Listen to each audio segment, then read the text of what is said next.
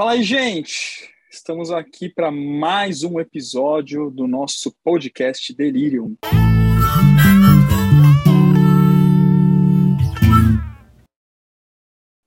Eu sou o Rafa aqui, sempre acompanhado das potentes companhias de Zé Balestrini, Léo Torres.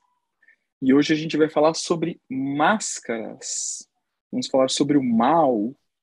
O que mais que a gente vai falar, senhores? Vamos tá falar. Bom, né? já tá bom, é, já tá bom. Vamos falar, eu tinha brincado com, com, com, o título, né? Assim, Máscaras e o Mal ou Máscaras do Mal? Né? Eu tinha brincado com essa ideia. É Vamos pensar né? um pouco é, no que é, assim, sem, sem ficar dando aulinha de Jung, mas pensar um, um pouquinho, né, no, no que é, o que a gente está chamando de máscara, né? Quem começa aí? A gente está pensando na máscara com a, de certa forma, a persona, né? Você está falando máscara do mal ou máscaras e o mal, né? Eu fiquei pensando o quanto que a máscara do mal pode ser, pode parecer o bem, né? É interessante, né? Que é uma coisa que a gente estava até conversando agora um pouquinho antes do, do início do podcast, que o Rafa disse que escutou o Putin falando, né? E ele fala lá, né, de é, estamos fazendo isso para defesa, não é uma coisa assim? Estamos fazendo isso para é, garantir a paz, né? E você fala. Exatamente. Cara, é, acho que é importante contextualizar. Importante contextualizar que a gente está. É, vou dar a data que a gente está gravando isso, porque nesse, nesse momento acho que faz sentido. A gente está gravando isso no dia 25 de fevereiro de 2022, né? um, um dia depois do ataque oficial né, da Rússia na a Ucrânia. E, e enfim, e, e, até como, como fonte de informação, eu escutei é, um dos vídeos, tem dois vídeos longos do Vladimir Putin, Vladimir Putin, que ele fala sobre as razões que levam ele ao ataque da Ucrânia. É, e dentro da retórica dele, ele ele está assim é, muito bem costurado segundo aquilo que ele vê. Né? Se a gente concorda ou não é outra história, mas ele faz um recorte maravilhoso. É, só que falar disso, né? Isso faz a gente pensar nessa máscara do mal, né? Então o recorte dele é maravilhoso, mas ele está lá agora matando pessoas, né? explodindo tanque de guerra passando em cima de carro de civis.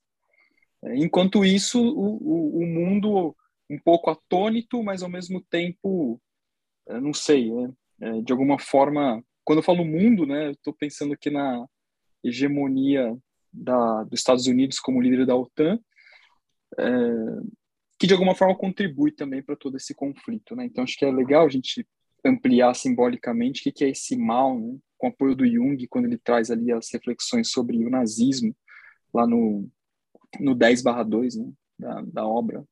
Aspectos do drama contemporâneo. É, é, é, é, um dos livros meu, é um dos meus livros favoritos. Você estava falando, Rafa, estava lembrando do filme A Onda, né? Eu acho que, que né, os dois assistiram aí. O filme é, é, é, é sensacional, né? Assim, porque é, é, muito, é muito clara a mudança e assim, um experimento de uma semana, né? Assim, então, uma semana do professor experimentando um discurso nacionalista, inclusive, né? Assim, nacionalista, xenofóbico, dentro de uma sala de aula que faz com que aqueles alunos se tornem ditadores, né, assim, ou, ou, melhor, ferramentas de uma ditadura dentro de uma, de uma escola, né, dentro de um universo pequeno. Eu tive um professor no cursinho uma vez, no cursinho, hein, que ele chegou uma vez, eu não vou lembrar o teor do discurso, mas era um professor de história, e ele chegou na sala de aula e ele começou a fazer um discurso inflamadíssimo, assim, é, com ideias com ideias de extrema direita, mas de uma, de uma forma disfarçada no discurso que ele tinha, né? Assim, e eu estava quase estava quase indo junto ali. É, muito, é impressionante o poder que aquilo tem. Eu lembro depois a sensação de me perguntar, caramba, como é que eu caí nesse negócio? É assim, eu acho que é legal, é legal ter o Léo aqui hoje, né? Porque é, isso tem tudo a ver com o livro dele do, sobre contágio psíquico, né, Léo? Nossa, eu pensei a mesma tem, coisa, não. cara. Vocês já viram o filme Reds ou não? Esse não. Ó, fica de dica, então, porque o filme Reds é muito legal, assim, né? Eu não lembro se é na Primeira ou na Segunda Guerra, mas tá rolando um, esses discursos, né, que mobilizam as massas e tudo mais.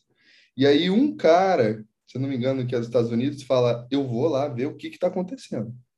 E ele sai, né? E vai para o local onde está rolando essa na, na Europa, né? No, no, na Europa Oriental também na época e e vai ver esses discursos. Se eu não me engano, é do Hitler, não tenho certeza. E aí ele se inflama tanto, só que ele não conhece nada de alemão. Mas ele se inflama, ele se contagia pela coisa, pelo, pelos gestos, pela, por tudo. E ele sobe no palco e começa a falar inglês. Nossa. Os alemães não entendem nada de inglês, sabe? Só que todo mundo se contagia pela coisa, sabe? Então, assim, não, não tem uma, uma lógica, uma linguagem nessa cena do filme, mas tem um, um contágio acontecendo pelos gestos, pelo tom da voz, pelo por tudo, né? Eles, estão de certa forma, é uma palavra até que eu gostei muito de ter lido no, no Miscelânea, lá do Leon Bonaventure, eles estão evocando alguma coisa. Né? E isso é importante a gente pensar quando a gente está falando de mal. Né? Porque, para falar de mal hoje, a gente tem que também falar dessa ideia do sumum bonum, né? do somente bom, Deus somente bom, né? que a gente tem nesse padrão social. Eu não gosto muito do termo consciência coletiva, não sei se vocês, vocês têm alguma, alguma coisa a falar disso, mas eu, eu não gosto muito do termo, eu prefiro um padrão social, uma ideia de realidade que a gente ainda não, não desenvolveu. É, eu... Ah. Pode falar. Deixa, deixa, deixa, eu me meter. Eu, eu, eu, é assim, é porque eu, eu gosto de pensar na consciência da consciência, né? Então, é, o ego tem o ego como gestor da consciência, ele não é a consciência como um todo, né? Então tem a consciência e tem o ego. Então se a gente pensar desse jeito, talvez seja isso que os, que os, que os autores digam, né? Assim, queiram se referir quando falam da consciência coletiva. Não quer dizer que essa consciência está sendo bem gerida, né? assim. Né? Talvez é. aí que entra a ideia de máscara, né? Porque isso. Quando a gente é, fala de persona, a gente não está falando de uma persona que que é assim, cada um tem uma. Não o Jung fala que a persona é um arquétipo. E talvez esse seja o grande é, embrólio da ideia da persona, do, do, do conceito de persona. Porque o que vem da, da persona, né, como o presidente, o, o, o poderoso, o professor e por aí vai, né? De, estou pensando até no, no naquele livro do é, como que é o poder, o excesso de poder lá do Guggenbrugger, vocês lembram? Abuso de poder o na psicoterapia. Isso, né? Ele fala de professor, fala de médico, fala de um monte de coisa. E a gente pode pensar nessa ideia, né, de o quanto que a pessoa gruda numa máscara e fala, não, é isso é o certo e vamos que vamos, né? É muito louco. E aí o mal, o mal fica projetado, obviamente. Né? A gente vai chegar lá, eu acho, né, na, na projeção do mal, mas, mas legal isso, Léo, que você está trazendo, porque isso é uma coisa é, é, assim que não é a gente fala essa, essa ideia que você traz do sumo bono é importantíssima porque assim parece que isso fica no discurso popular no discurso geral parece que isso fica é, restrito ao cristianismo mas isso é uma bobagem né assim os os, os gratiluz, né, assim, o pessoal que fica procurando a bondade e o, e, e o yoga e o zen e não sei o que, na verdade eles estão eles estão é, repetindo o mesmo padrão de comportamento, né, assim, de negar o mal que existe em si mesmo, e aí esse mal, esse mal fica projetado. Vamos lembrar o que Jung fala lá, né, no, no aspecto do drama contemporâneo. Eu sempre invoco essa essa fala dele, né? Assim, ele fala é responsabilidade de todo ser humano olhar para a própria sombra. Do contrário, gente, essa sombra fica projetada, né? Assim,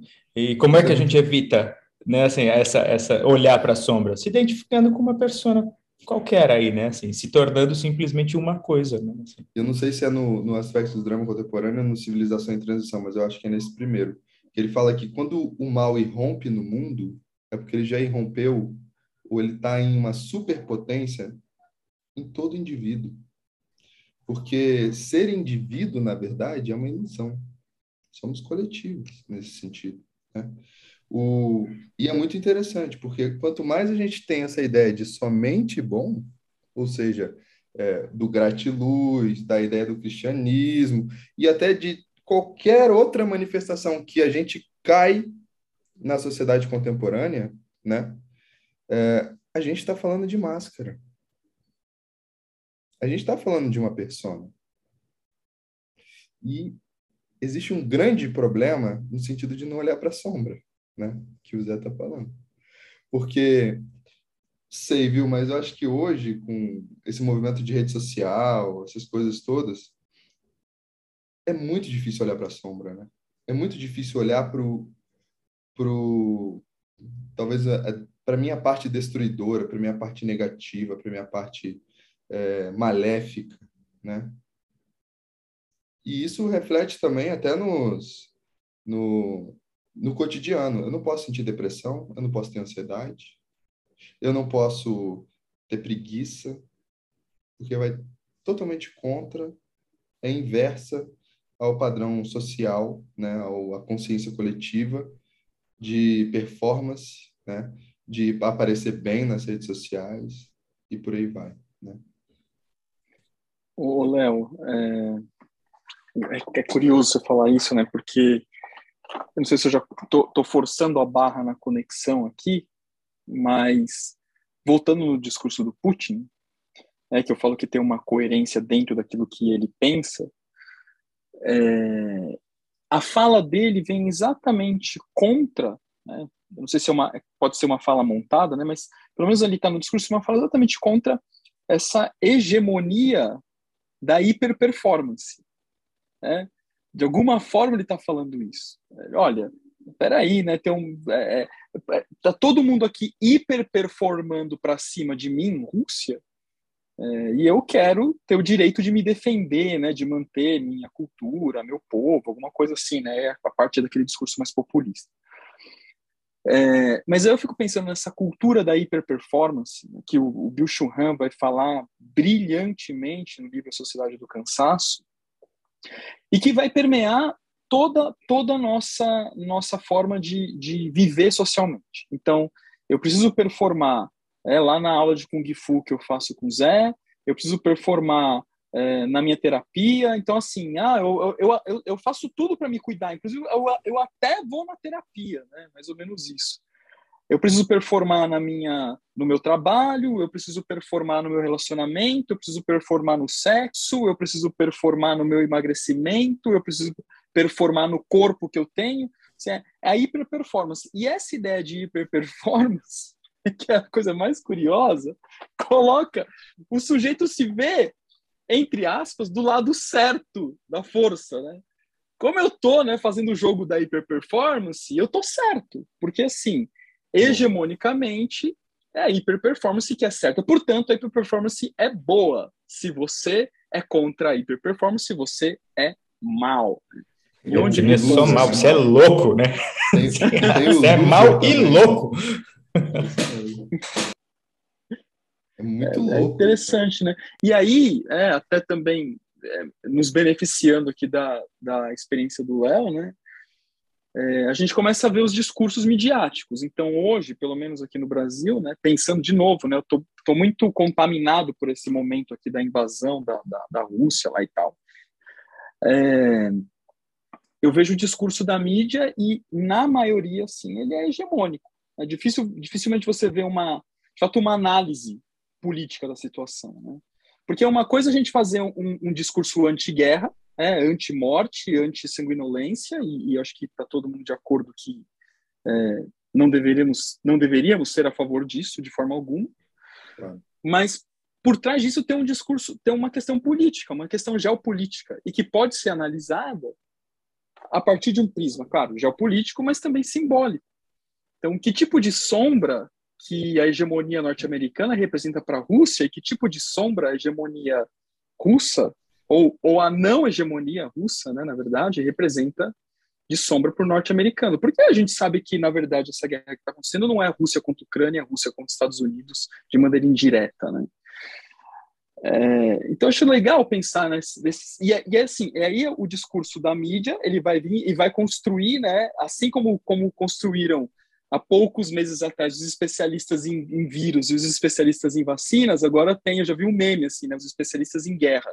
Que tá surgindo todo mundo, né, falando, não sei o que e tal. É, mas eu acho que tem, tem uma questão, eu gosto muito do, lá no, no Cidade Alma, que o Hillman faz uma análise simbólica do Deus Marte na guerra. Né? E ele fala que, que as guerras perdem o sentido exatamente quando deixam de ser uma, uma, é, um aspecto ritualístico, né?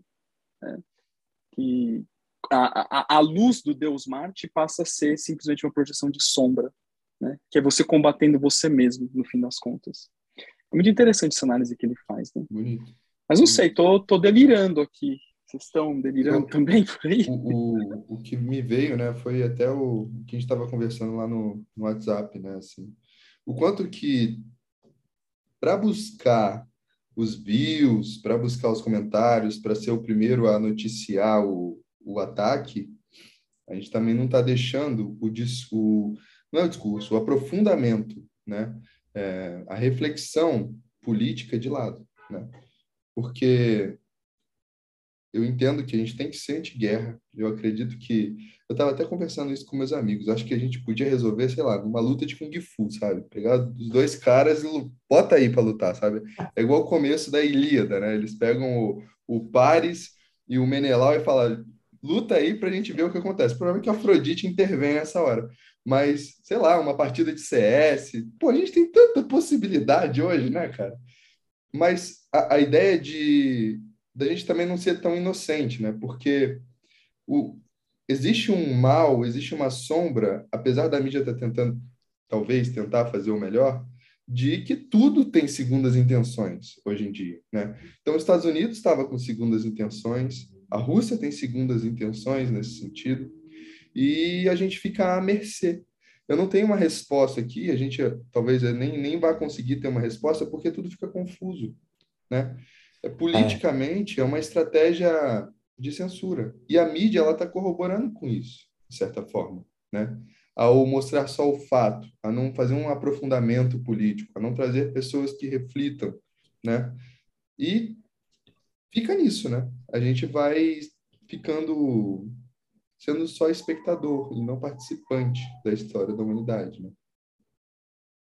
É, eu lembrei, Léo, do. Não sei se vocês assistiram esse filme Ender's Game. Não sei o nome Assisti. em português desse filme. É, né? Muito legal o filme. Assim, eu não eu vou dar grandes spoilers, mas é isso, né? A manipulação de um menino que era fudido jogando um jogo de videogame específico. O, o, aí aparece um, um, um, tutor, né, uma figura mais velha, e fala: Ah, você vai vai fazer uma simulação aqui, né, como se fosse uma guerra, e na verdade o menino estava lutando a guerra, né, assim, era um menino, cara, né, assim, e o menino destrói planetas, assim, o filme, é, eu, eu gosto de ficção científica, né, então para mim o filme Maneiro. é muito louco. Eu lembrei de uma história lá da Segunda Guerra, como, como essa força, voltando um pouco, né, assim, para essa história da, da persona e de como a gente precisa, é, talvez seja isso, né, Rafa, a sociedade da, como é, como é que é a expressão que você usou? Hiper... Deu branco agora. É, hiperperformance. Hiperperformance, sociedade da hiperperformance, né? Mas eu lembrei de uma história lá da Segunda Guerra, não sei se vocês sabem, eu não consigo lembrar o nome do piloto, mas não deve ser difícil de achar. O piloto que fez o reconhecimento da área antes do, do, do, do ataque a Hiroshima. É, ele fez o, o, reconhecimento da área sem saber que os, que os, que, o, que os americanos iam lançar a bomba atômica. Então eles disseram para ele que ele tinha que fazer um reconhecimento, deram uma desculpa qualquer, alguma coisa do tipo, ah, é porque a gente precisa sobrevoar a região depois, então você precisa ver com tal tempo. E aí ele faz o voo de reconhecimento e logo depois é, acontece o, o, ataque, né? A bomba é lançada, a bomba atômica é lançada. Esse cara enlouqueceu quando ele volta para os Estados Unidos. Ele volta para os Estados Unidos, é recebido como um herói, mas ele não se acha um herói né? Assim, ele, ele, ele enlouquece e ele começa é, é, a assaltar loja de conveniência para guardar dinheiro, para mandar dinheiro para os japoneses, porque ele não se achava um herói, né? Assim, e aí ninguém entendia o que estava acontecendo. Obviamente, ele é preso e morre super, sei lá, jovem, 50, acho que nem nem 50 anos ele morre na, na cadeia, mas na cadeia ele se sentia bem porque ele acha que era o lugar que ele devia estar, né? E aí ele morre com alguma doença fulminante, assim. Eu acho, eu acho que é Claude Robert Earthley. É, acho que é isso mesmo. Acho é, é muito interessante o que você está falando, é. porque tem um autor que eu adoro, que chama Guter Anders, que tem um livro chamado é, Fora dos Limites da Consciência. e que esse livro, especificamente, é a correspondência do Guter Anders, que é o autor, com esse piloto. Olha, é interessante, né? Legal. É, e aí eu estava pensando nisso, né? Assim, o quanto a persona toma conta e você perde o. Você nem tem. Na verdade, assim, esse, esse indivíduo, né? Assim, talvez ele nem tenha eu não sei, né? Assim, eu estou brincando com a, com a, ideia aqui. Assim, talvez ele nem tenha capacidade ou, ou, ou, ou, chance de negar qualquer coisa nesse sentido. Ele está ali, tem uma persona específica daquilo que ele precisa fazer, né? Que ele precisa das ordens que ele precisa seguir. A ordem veio, ele segue, né? Assim, cegamente, né? Mas, o Zé, exata, matou a Paula. É isso que eu ia falar. Banalidade do mal, né? Quando a Hannah Arendt vai falar do Eichmann, que era o gestor logístico dos trens lá no nazismo, e, e que ele falava assim, não, meu, meu papel era, era é, comandar o, os trens, né? O que iam fazer com a carga dos trens, né? Que no caso a carga era dos judeus, é, não é minha responsabilidade. E a Hannah entra e, e, e meio que assim, meu, eu, ela, ela é mais ou menos assim, ó, eu entendo o que o Eichmann está falando. E ela recebe toda uma, uma saravada de críticas da comunidade judaica, porque é, talvez ficaram na literalidade, não entraram no, na, nessa análise mais profunda que a Hannah vai fazer. E aí tem um autor, já vindo para o meu campo de pesquisa, né, que é o Christophe Dejour, ele é um psicanalista francês, e ele se beneficia dessa leitura simbólica da Hannah para falar sobre a banalização do mal no espaço do trabalho. É, então ele vai falar, tem um livro dele que se chama Banalização da Injustiça Social, que é um livro belíssimo, ele vai falar desse sujeito, ele, ele não usa esse termo, mas aí agora eu já estou meio que casando uma coisa com outra, vai falar do, da hiperperformance. Olha, eu fui lá, né, me ferrei, me ralei inteiro, caí, né, peguei três burnout, voltei, mas no final disso tudo eu fui promovido. Por quê? Porque o sujeito ele tem um esforço gigantesco em, em jogar energia para sustentar essa persona. Então, não só no trabalho, né, mas né, nas relações políticas, sociais, nas performances em, em, em gerais. Mas eu queria fazer um, só um, um... É um livro aí, hein, Rafa? A gente podia escrever, a gente podia escrever um livro, nós três aí, a, Sociedade Bora. da Hiperperformance. Ó. só para só contextualizar, esse, esse que o Rafa está falando, está num livro chamado Eichmann em Jerusalém, da Hannah Arendt, da própria Hannah. Da Hannah, né? O, é. eu tô pensando aqui, não, só, só um parêntese rapidinho, tá? Eu fico pensando assim, imagina essa hiperperformance, a pessoa coleciona burnout, né? Ia ser muito bom isso, né? Coloca no é, né? currículo. Né? Consegui é, sete burnouts. É, em 2016, eu tive três burnouts, né? É igual publicar artigo em revista científica, né? Assim, é o mesmo peso. Meu Deus do céu, cara. É hiperpersona, né? A gente pode falar da hiperpersona, né? Cara, sensacional, né? Porque a hiperpersona, ela exige a hiperperformance, né? É. o grande, o e grande... É, Diga. Desculpa. Não, pode falar, pode falar. Vai você. Não, eu tava pensando aqui, porque assim, só para talvez fechar nesse sentido, se vocês não querem também complementar, mas é, eles pegam é a ideia de, da transdisciplinaridade do, do Edgar Morin, porque ele, ele vai e critica exatamente isso. A gente tem um, um, uma missão e a gente divide ela em tantas especialidades que o indivíduo ele, ele vira o especialista em apertar o botão. E aí você pergunta para o cara, para que, que você aperta esse botão? Ele fala, não, eu só sei apertar o botão, entendeu? É. Só que são tantos botões e, e, e são tão complementares esses botões, né, de certa forma, que é o que faz o mal acontecer e a gente e eles não percebem. Isso não significa que eles não tenham responsabilidade, né? É, claro, claro. O próprio Jung fala isso, né? Que é. É, quando o arquétipo de Wotan emergiu na sociedade nazista, é, a gente está falando de um arquétipo de, que é avassalador, que é dominante, que é um possuidor, mas que ao mesmo tempo não ter consciência faz você ser tão responsável quanto ter, fazer tendo consciência, né? E isso é importante a gente frisar também, né? É. Eu queria, eu queria só fazer um, um, recorte teórico aqui, né? Como a gente às vezes coloca, acho que é legal também, já que tem uma turma junguiana que nos escuta, né? que é muito comum a gente ver, até nos, nos círculos junguianos, ver a polarização entre persona e sombra. E que, do ponto de vista técnico, é, é errado, né? não é essa polarização que Jung vai sugerir para nós. Se a sombra ela faz polarização com o ego, é, ou com a consciência, poderíamos até dizer. E a persona vai fazer, é, vai ser, vai ser polarizada com a ânima barra ânimos. Isso é uma coisa que. E aí o pessoal fala assim: não, mas aonde que você viu isso? No volume 7 barra 2 ele fala isso. No arquétipo inconsciente coletivo ele fala isso. É. A Emma vai falar a mesma coisa no Anima e Ânimos. Então, assim, tá lá, né? Tá escrito claramente. E por quê? É, onde está essa oposição? Porque a persona é aquilo que conecta com o mundo exterior e ânima e ânimos é aquilo que conecta com o mundo interior, né? Mais ou menos isso. Né? Vocês podem é, Não, é importantíssimo a, a isso aí, Rafa. Até porque tem uma hora que ele fala, em alguns momentos, né, que ele fala o contrário, ele fala que o, o, o, o indivíduo identificado com a alma, muito cedo na vida, ele não, ele não desenvolve uma persona funcional, né? Ele fala isso, né? Assim, ele fala, então, se o ego se o ego está identificado com a ânima ou com o ânimos, logo cedo, na primeira metade da vida, ele não desenvolve, o cara não desenvolve uma persona que, que seja funcional para ele se adaptar para o mundo, né? Assim, então aí fica muito clara essa essa relação, né? Assim, e, e, é isso, na primeira metade da vida a gente precisa de persona funcional, né? Para poder fazer, acontecer, construir, né? E aí, segunda metade da vida vai para o mergulho, né? Para catabases, né? Assim, e, e, e aí é, faz e, a desidentificação e ampliação de consciência e tudo mais. Mas é isso, né? Assim, então... Uma pergunta, é, e até pensando... é catabases, né? Ah, fala aí, explica aí, Léo, explica aí. Eu não sei, eu tô perguntando. Ah, não? é a néquia, é a mesma coisa que a néquia, ah, é o tá, mergulho, tá. É, é, o mergulho tá. no mundo interior, lá no, no, até o Hades, né, no, no inferno. É, o, mo é, o, sempre, é, é o momento que... a jornada do herói precisa fazer lá.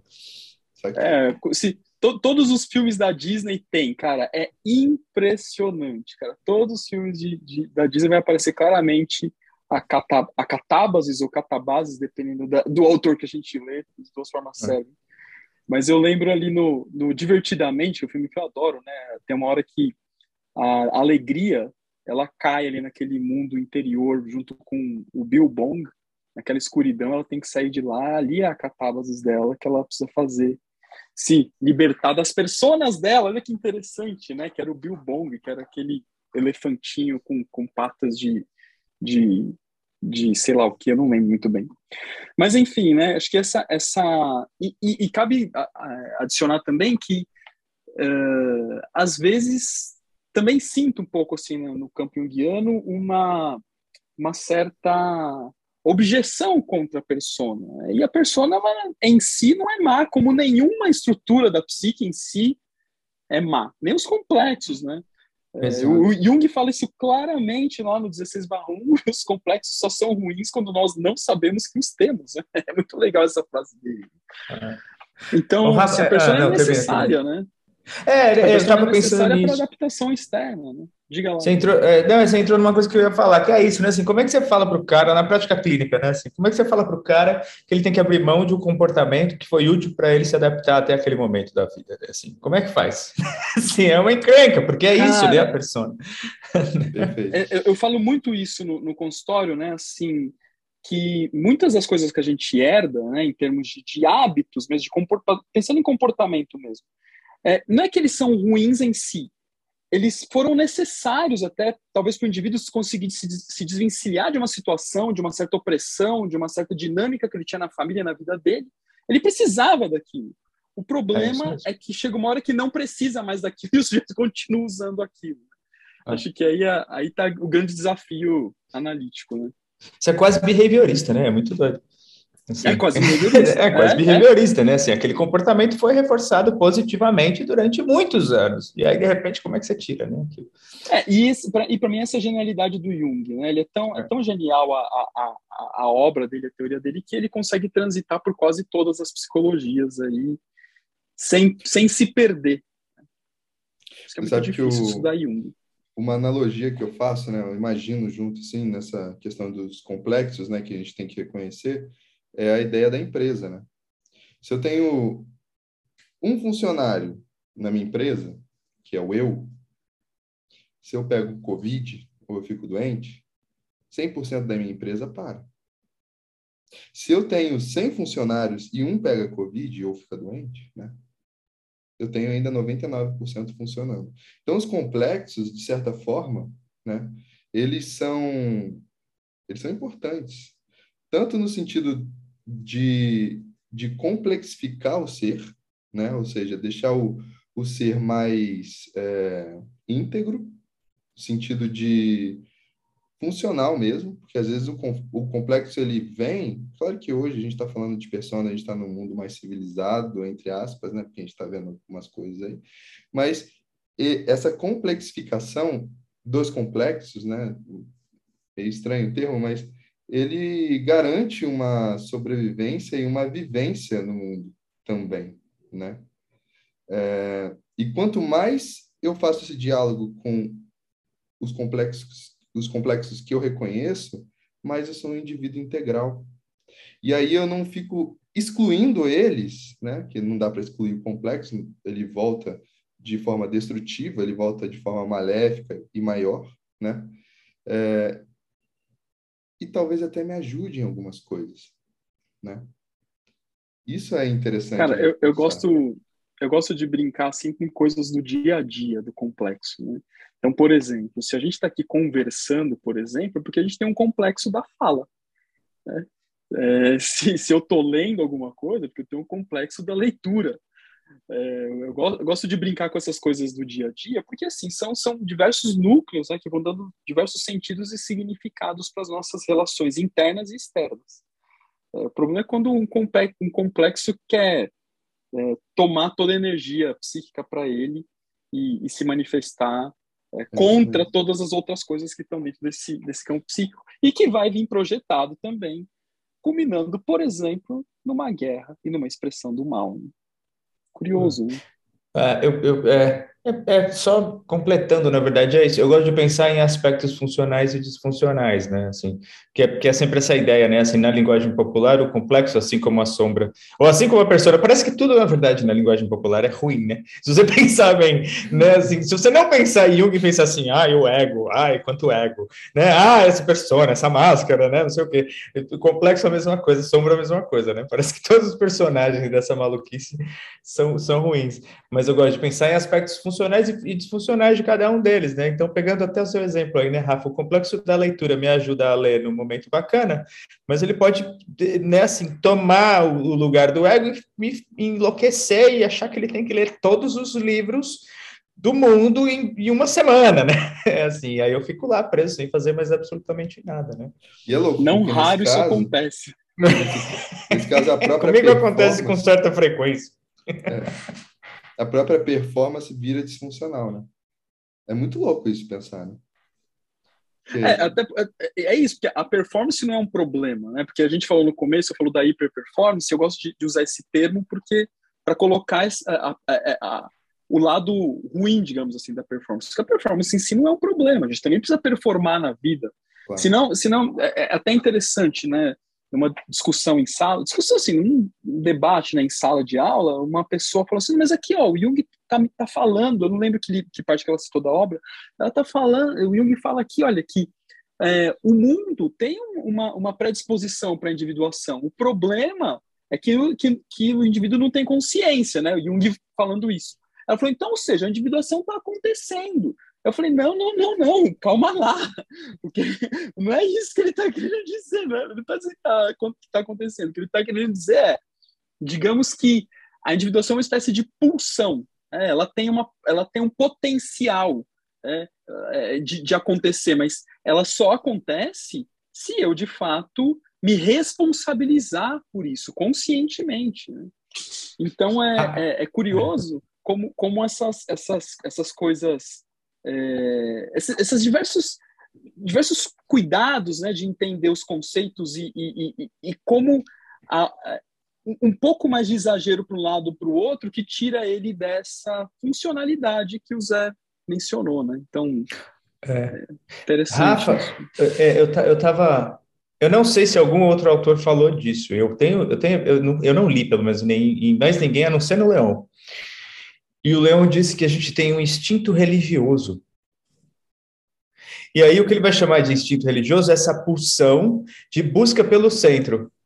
né? Ou seja, de, de entrar em processo de, de, né? de, de, procurar o processo de individuação. Mas como todo e qualquer instinto, a gente tem a, a, a, a chance de negar, na verdade, e de não caminhar na, na transformação do, daquilo que é distintivo para arquetípico. Ou seja, a gente fica preso no instinto, buscando numa forma compulsiva, né? Assim, seja ele o instinto da fome, seja ele o instinto é, da sexualidade, ou seja ele até esse instinto religioso. Eu achei interessantíssimo ele usar esse, esse termo, instinto religioso. E ele, e ele fala assim, né? Instinto é aquilo como compulsão, aquilo que é compulsivo no comportamento e religioso do religar e da reconexão com, com esse centro, né, assim, que, que, né, que, a gente, que a gente perde na, no momento da queda, né, ele, ele tem uma, uma, uma, coisa bem religiosa, né, assim, então no momento da queda a gente perde ou se afasta desse centro, então é, é, é, é esse instinto religioso seria essa busca pelo retorno ao, ao, centro o tempo inteiro, essa, essa reconexão com o centro, e aí a persona entra no meio, né, assim, porque quanto mais identificado com a persona, menos a gente consegue fazer esse caminho.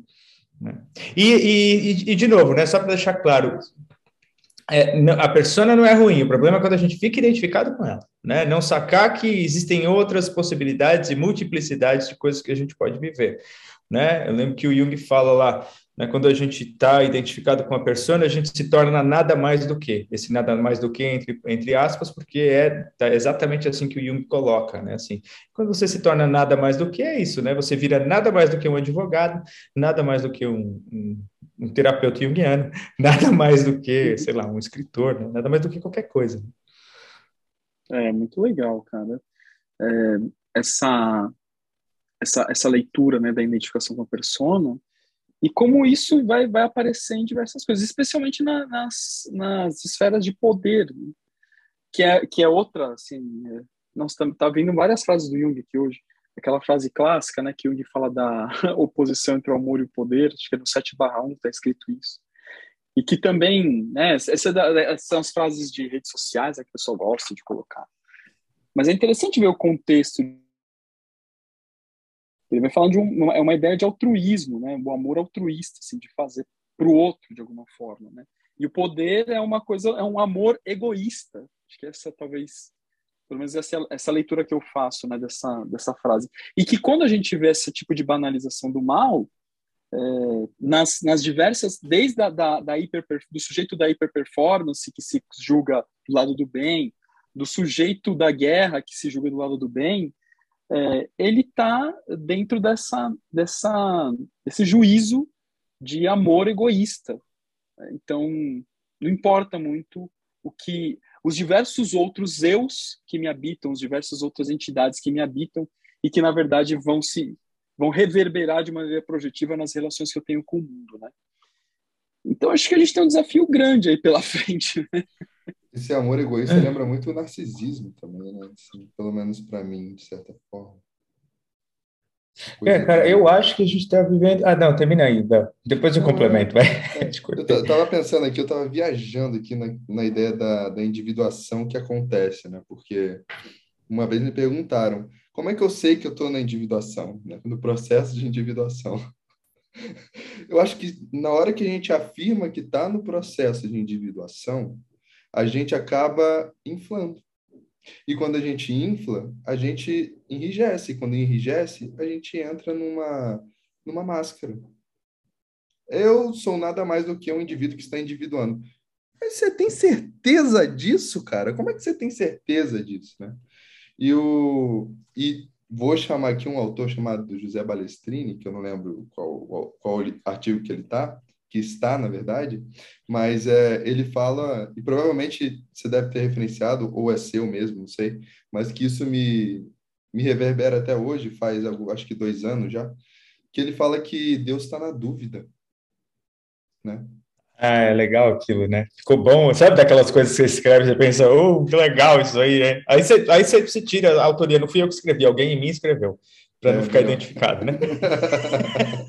não sou nada mais do cara que fez a frase que Deus está na é, dúvida. Né? É, é, certo é o diabo, a dúvida é Deus, né? Tipo assim. Eu acho sensacional isso, porque assim, eu acho que é melhor nessas horas, né? A gente deixar fluir, ficar na dúvida, deixar Deus vir nessa hora e não tem mais o que falar nesse sentido, né? O Homo Religious, quem fala muito é o Viktor Frankl, né, da é logoterapia, né? É logoterapia?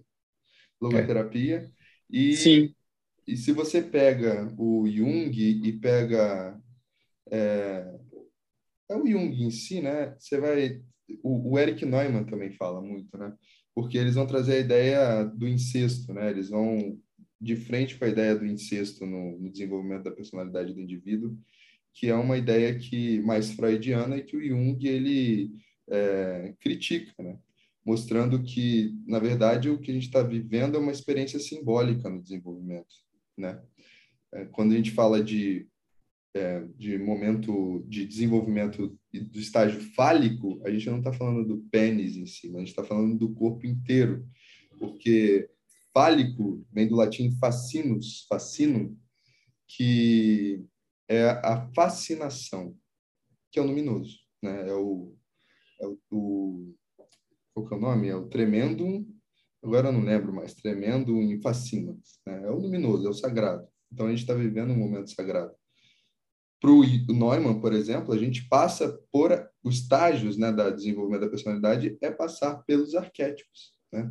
Então a gente sai do matriarcado e vai para o patriarcado. E isso é muito interessante, né? porque a gente está vivendo toda uma pulsão, posso dizer pulsão, mas posso dizer um, um vetor que está muito ligado a o, ao sagrado mesmo. Então, nós, por essência, somos homens religiosos, né? Somos homens do sagrado que estamos saindo do desse pleroma e indo nos vincular para voltar para ele de alguma forma. Será? Será? Será? É... A gente, acho que eu, eu, fiquei com vontade de falar de narcisismo, mas, mas não dá tempo hoje. Então vamos deixar isso para o próximo episódio aí. Que aí eu acho que é outra coisa que está bem, tá bem forte na sociedade, na cultura hoje. É assim, é, é. Mas assim, a gente volta nisso e, e amplia e aprofunda aí depois. É bom, tem um artigo científico meu com a Malena que eu, eu eu trago uma análise do Google Trends, do Google mesmo, de pesquisas, que mostram que de tanto a tantos anos, o arquétipo dominante foi Narciso, a imagem arquetípica foi Narciso, e depois virou a morte, com o Covid. Mas a gente descobriu a morte antes do Covid vir. Muito louco. Acho que Uau. pode ser um tema de, de podcast, narcisismo. Né? Pode, pode sim. Pode. É, a gente precisa caminhar para o final, né? É... Bora lá. Bom, é, acho que é. Bom, a gente viajou tanto, né? Eu estava pensando aqui. Vamos falar de persona animal. A gente falou um pouco disso. Vocês falaram de muitas outras coisas, né? Mas eu acho que é, é, isso mesmo, né? A gente parte um tema, vai ampliando, brincando, a imagem vai crescendo. Acho que isso, isso é um pouco a teoria junguiana, né? Assim, a teoria a prática junguiana é ampliar o motivo e deixar ele levar a gente para onde quer que ele queira, no fim, né? É, é mas é, é curioso, eu acho. Né? É, esse, esse quer falar? Quer falar? Fala lá. É. Não, eu queria encerrar minha fala, na verdade, né? Assim, dizer que, que é, é isso, né? Assim, é, por mais que a gente acredite, a gente acho que a gente falou isso, talvez só para deixar um pouco mais claro, por mais que a gente acredite que a nossa persona é a persona ideal, todo fenômeno da vida é yin e é yang ao mesmo tempo. Então, essa persona ela lança uma sombra e essa, e essa sombra precisa ser enfrentada, né? Assim, do contrário, essa sombra que carrega o mal vai ficar projetada. Por mais que eu acredite que a minha persona é uma persona ideal e bacana e nossa, como eu sou um cara legal. E assim, o Jung fala, né, que o homem sem sombra é um homem sem sem concretude, né? Assim, porque se você não, não, não tá no mundo, se você tá no mundo, você projeta sombra, não tem, não tem outro jeito, né? Assim, não existe, não existe outra Qual alternativa. Filme, Zé? O quarto que Jack construiu? Ah, é... Não, não, não. Não, esse é o, o, que, o que eu falo sempre é a casa que Jack construiu. Casa. A casa que Jack construiu é um filme que tem que no, no, no, no, no meio desse filme tem uma descrição da sombra assim que eu acho uma cena que, que eu acho é, é, é genial assim é do Lars von Trier o filme aquele doido do Lars von Trier lá né, assim mas é um retrato da psicopatia que eu nunca vi ninguém fazer esse filme, e tem uma, um momento que ele faz essa descrição da sombra que eu acho genial. É isso aí, eu encerrei. Tem, tem, tem, um filme que se chama O Homem Sem Sombra, com Kevin, Kevin Bacon. É meio bobinho até, mas é interessante que, que fala exatamente dessa ausência de materialidade dele, né? Que ele fica invisível. E, e, aí, e aí ele começa a ser a própria sombra, né? Porque ele fica mal de repente. Né? Mas, enfim. É, não, mas legal, assim, acho que é, é curioso, Zé, quando você fala que essa, esse caminho junguiano vai levando a gente para onde vai, né? É que hoje de manhã um cliente falou a mesma coisa para mim. No fim da sessão, ele falou assim: Cara, eu cheguei aqui é, é, planejado para te falar um monte de outra coisa e a gente foi para um outro caminho, mas foi ótimo. É isso aí. É isso, né? Por isso que, gente, por isso que o nosso podcast chama Delirium, não é à toa. Mas é legal, isso, né? Não fica um negócio assim chato, né? Assim, ah, aí e tem que. Não, não, não vamos, né? Com roteiro, roteirizado, né? Eu gosto assim também. Mas se é, quiser, a gente traz PowerPoint, né? Tô brincando que você pode. Vamos deixar louco. não, é bom que aí não vai. Nos congressos. Não entra para hiper performance, né? Porque é, vai para o simbólico mesmo. Né? É isso aí. Isso aí. É. Meus queridos, muito obrigado. Até a próxima. Valeu. Beleza. Valeu, Com delírio. Valeu. tchau, tchau.